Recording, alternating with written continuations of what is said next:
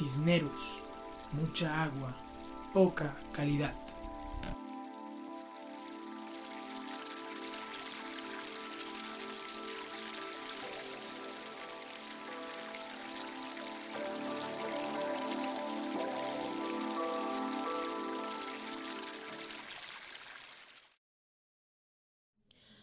De las siete zonas que el IRCA, índice que mide la calidad del agua a nivel nacional, establece para Cisneros, cinco presentan agua inviable sanitariamente, agua que no debería consumirse sin ser tratada. En Cisneros, el agua potable es una novedad y un motivo de conflicto con la comunidad. En la segunda entrega de este especial, Cisneros, mucha agua, poca calidad, Hablaremos de la relación de los habitantes de Cisneros con las empresas que prestan el servicio de agua potable en el municipio y los problemas de suministro y potabilidad del agua que persisten en su casco urbano. Mi nombre es Caterine Jaramillo. Bienvenidos. Aquí no teníamos, no teníamos esta maravillosa planta de tratamiento. Se entregó en el 2000, diciembre de 2015 pero no la pusieron a trabajar hasta casi dos años después. ¿Por qué? Porque ha habido un rechazo generalizado de la comunidad al agua potable. La gente no tiene la cultura del ahorro del agua. Hablaba Cristóbal Granda, gerente de la empresa de servicios públicos en el municipio. En Cisneros se han realizado varias campañas de sensibilización para el uso y ahorro del agua, estas, no obstante, no han sido efectivas. Malgastan agua lavando carros. Entonces, como el agua es barata, algunas personas nos excedimos en llevar carros particulares y motos particulares para lavar en, nuestras viviendas. Hay personas que, ven una cantidad de dinero diciendo que, que están explotando esa agua del municipio no pagan, no abonan. Entonces están en un pro de corte. Gente que debe 3 y 4 millones de pesos con una cuota de 8 mil pesos. Yo creo que es una cosa injusta. Hablaba Robinson Pérez, presidente de la Junta de Acción Comunal de Villanelli, uno de los barrios donde el IRCA es inviable sanitariamente. La mentira es que nos garantizan agua y en ese momento no hay cómo esa agua pueda llegar a nuestro barrio. La planta no abastecimiento, uno, y el nivel no da. El nivel no da porque la planta está allí y para llegar ahí se necesita bombeo, que no hay como garantizar que el agua nos llegue las 24 horas allá. Además de la desconfianza en la constancia de la prestación del servicio, los cisnereños no están acostumbrados a pagar lo que realmente consumen. Nos, da, nos va a dar duro, porque es que, póngale 20 años, uno pagando entre 3, 4, 5, 6, 7 y ahora 8 mil pesos, a que nos suban a 20, 30 y 40 mil pesos. Uy, qué dolor de cabeza bastante. Por eso nosotros hemos pedido directamente a la Administración de Servicios Públicos que traten de colocarnos una tarifa por estar en un, en un estrato bajo y en un sitio muy alto. Entonces no se ha podido concertar esa, esa solicitud. La propuesta de la comunidad de Villanelli frente al cobro por el agua potable no es la única en el municipio.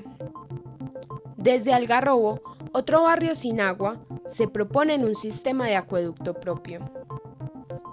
Sobre esto nos habla Darwin Valencia, presidente de la Junta de Acción Comunal del barrio. El alcalde subió y se comprometió con nosotros en que íbamos a ver a hacer estudios y diseños de una planta de tratamiento automatizada para alrededor de 500 familias, pues porque somos un, solo barrio que se nutre de eso, ¿cierto? Como porque, por darnos pues como el agua potable, ¿cierto? La desconfianza que en Villanelli se da por la inconsistencia del servicio, en Algarrobo tiene que ver con la forma en cómo opera la empresa. Pero obviamente era lo que yo les estaba diciendo. Por ejemplo, nosotros hace días hicimos un lavado porque la empresa de servicios públicos no nos deja, eso es otra de las cosas, no nos deja tocar los tanques, pero nosotros este día nos metimos arriesgándonos a cualquier cosa. Fuimos, mujer, ¿usted cree que, o sea, es tanto que el tanque está roto y le entran sapos para que pongan los huevos ahí y tenía renacuajos? Entonces, o sea, cada cuánto estamos subiendo a hacerle mantenimiento. Entonces, aparte que el agua tiene unas condiciones biológicamente malas, nos dejan que ya lo, lo vivo, pues incluso se meta ahí, pues nos acaben de joder la cosa. A estos choques con la comunidad se suma el descontento frente a la forma como se ha dado la conexión de los habitantes al agua potable. De pronto hace este tema difícil es que no hay, no hay digamos, unos procesos de, de, de, formación quizás o de seguimiento para la puesta a punto del servicio y tengamos muchas fugas, digamos, internas en, los, en las viviendas, pues porque hemos tenido históricamente eh, unos consumos de agua no tratada con muchos sedimentos, arenas que normalmente obstruyen tuberías o que dañan, digamos, los sellos de, sanitarios y, y demás, eh, digamos, grifos en las viviendas. Entonces, a la hora de conectarlos con el agua potable, eh, pues muchas veces presentan altos consumos por, pérdidas del, del, líquido, por fallas, digamos, o por, daños dentro de los hogares. Y eso ha generado bastante discordia entre el usuario y la empresa, pues porque a veces no han tenido el tiempo suficiente o, digamos, uno o dos meses eh, de facturación, eh, digamos, pedagógica, de alguna manera llamarlo, para ellos poder adecuar o, o hacer las reparaciones que, que necesiten. Hablaba Lirio Mira, personero de Cisneros. Intentamos contactarnos nuevamente con Cristóbal Granda, gerente de la empresa de servicios públicos de Cisneros, para conocer cuál era su respuesta frente a las problemáticas expresadas por la comunidad. Sin embargo, hizo caso omiso a nuestra petición e ignoró las preguntas.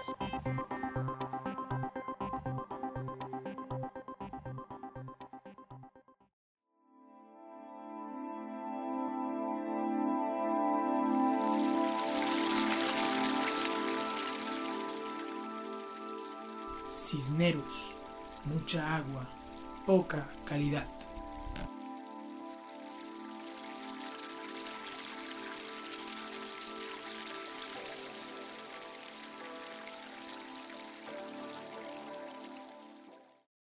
Acerca de las implicaciones del consumo de agua no potable nos habla Sandra Ríos, doctora en salud pública es una pregunta muy interesante que nunca terminaremos de responder porque las implicaciones a largo plazo pueden ser tan graves como un cáncer y pues la, la consecuencia más, más fatal, que es obviamente la muerte, ¿cierto? A corto plazo, normalmente si hay unos contaminantes que generan gran efecto sobre la salud, pues el, a corto plazo se va a ver inmediatamente con problemas gastrointestinales, diarreas de repetición, problemas en la piel. Eh, y eso es como lo más evidente que usted lo siente inmediatamente y se lo asocia al agua porque usted tomó agua y se enfermó a partir de tomar esa agua contaminada. A mediano plazo, estos trastornos gastrointestinales, estos problemas gastrointestinales, más bien como parasitosis, ¿cierto? Enfermedades parasitarias o enfermedades bacterianas también, o incluso enfermedades virales. Yo recuerdo una vez analizando los muestreos del agua de Cisneros, incluso en las fuentes se encontraban eh, rastros de virus, ¿cierto? Virus como el de la hepatitis A, que es causante obviamente de la enfermedad de la hepatitis A, que puede tener consecuencias mortales. A, a largo plazo se pueden encontrar sustancias químicas como los trialometanos que pueden bioacumularse en el organismo y posteriormente generar eh, un trastorno o una mutación, pues un, un, problema de cáncer, por ejemplo, que nunca va a ser asociado al agua. Alguien que tenga cáncer no va a decir, ay, no, eso es por el agua que yo me tomé durante 15, 20 años, siempre con esas sustancias químicas que son invisibles o que incluso no generan sabores diferentes y que como nos acostumbramos a lo malo, pues entonces ya describimos lo malo como algo normal. Robinson y Darwin cuentan que este no es el caso en sus barrios. Yo llevo, yo, tengo 19 años y en lo que llevo viviendo en el barrio, pues de problemas digestivos como tal que yo diga que sean por el agua, de pronto una vez que fue hace poco, pero decir que no, porque siempre hervíamos, hervimos el agua. Somos conscientes que debemos servirla, ¿cierto? Eso somos Gloria a Dios que no. En los 17 años, 18 años, allá no ha habido ningún brote por causa del agua. En ningún momento en lo que es en la comunidad se ha dicho que vino una gran parte aquejada por estómago o por una cosa o la otra debido al agua. Nunca. Bueno, hay una, hay una, hay una resistencia. No es lo mismo si usted toda la vida toma un agua con un patógeno que su cuerpo eh, se establece, no lo establece como normal, pero lo, lo reconoce y se defiende contra él. A que usted venga, por ejemplo, de, no sé, de un país europeo y viene a su casa en la vereda y se le da un vaso de agua y él se enferma inmediatamente o al otro día. Eso se llama la diarrea del viajero es así, ese es el nombre que le pusieron. Diarrea del viajero es que precisamente le da diarrea porque usted está visitando un lugar al cual usted, su cuerpo no está acostumbrado ni reconoce eso que está allí. Sin embargo, a pesar de que no puede generar anticuerpos y que su cuerpo resista a esos microorganismos contra las sustancias químicas, si no hay ningún tipo de resistencia sino que eso se va acumulando, se va acumulando, se va acumulando y uno piensa de dónde hay tantos casos de cáncer, de dónde hay tantos casos, casos de úlcera gástrica, ¿por qué? Y nunca se va a asociar al agua de consumo. Siempre van a decir, no, porque se fumó, que también es obviamente cierto, o porque cocinó con leña toda la vida.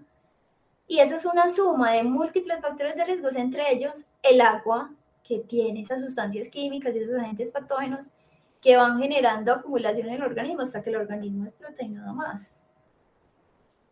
Entonces esa puede ser una, una, una explicación a que ellos no se enfermen ya, porque pues toda la vida han consumido ese tipo de agua, lo que no quiere decir que lo deban seguir haciendo.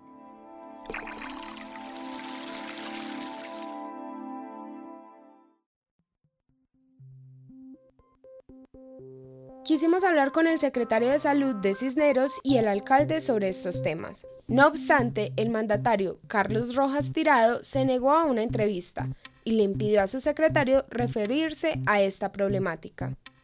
Prestación de los servicios eh, domiciliarios es una obligación del Estado, ¿cierto? Eh, por supuesto que es un tema pues que normativamente está, está regulado y que obliga a los entes territoriales a suministrar y a prestar estos servicios básicos, ya sea a través de empresas eh, directamente públicas de los entes territoriales o a través de privados. En el caso pues, de Cisneros lo hace eh, a través de una empresa centralizada, como le decía ahorita. Eh, no obstante, no se logra, y usted lo menciona muy bien, es una utopía, ¿cierto? Porque la verdad, en el caso de Cisneros, no se logra tener un, suministro de agua potable apta para el consumo humano a toda la población. No hay, no hay esa oferta pública eh, eh, en nuestro territorio. Esa es una realidad pues, que hay que afrontar. Eh, como les decía ahorita, la empresa, a pesar de que hay una planta de tratamiento medianamente nueva, el, acueducto del municipio eh, obedece a unas redes antiguas de 60, 70 años. Incluso algunos de los fontaneros conocidos mencionan que hay tramos en asbestocemento todavía, en tubería de asbestocemento.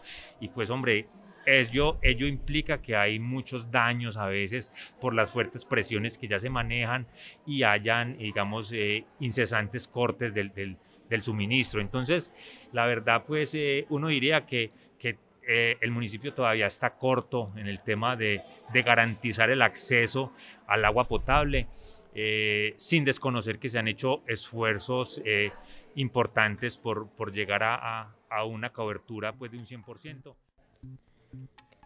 La responsabilidad que debe cumplir el Estado de brindar agua de calidad en la zona urbana de Cisneros se enfrenta con los intereses de la comunidad el cobro por consumo y confianza en la empresa prestadora son dos situaciones a resolver. Ante las dificultades que presenta el proceso de potabilización del agua, quedan múltiples preguntas difíciles de responder a corto plazo, como por ejemplo, ¿qué tan útil es una medida de calidad si no hay un verdadero proceso de capacitación para las comunidades? Y a su vez, cuál podría ser una propuesta de política pública más realista frente a la reducción de esas brechas existentes entre los contextos urbanos y rurales. En la próxima entrega del especial discutiremos justamente el alcance y las falencias de uno de los principales indicadores para hacer política pública alrededor de la calidad del agua, el índice de riesgo de calidad del agua IRCA, y el camino que nos hace falta por recorrer para que el Estado y las comunidades puedan garantizar la mejor agua posible para todos.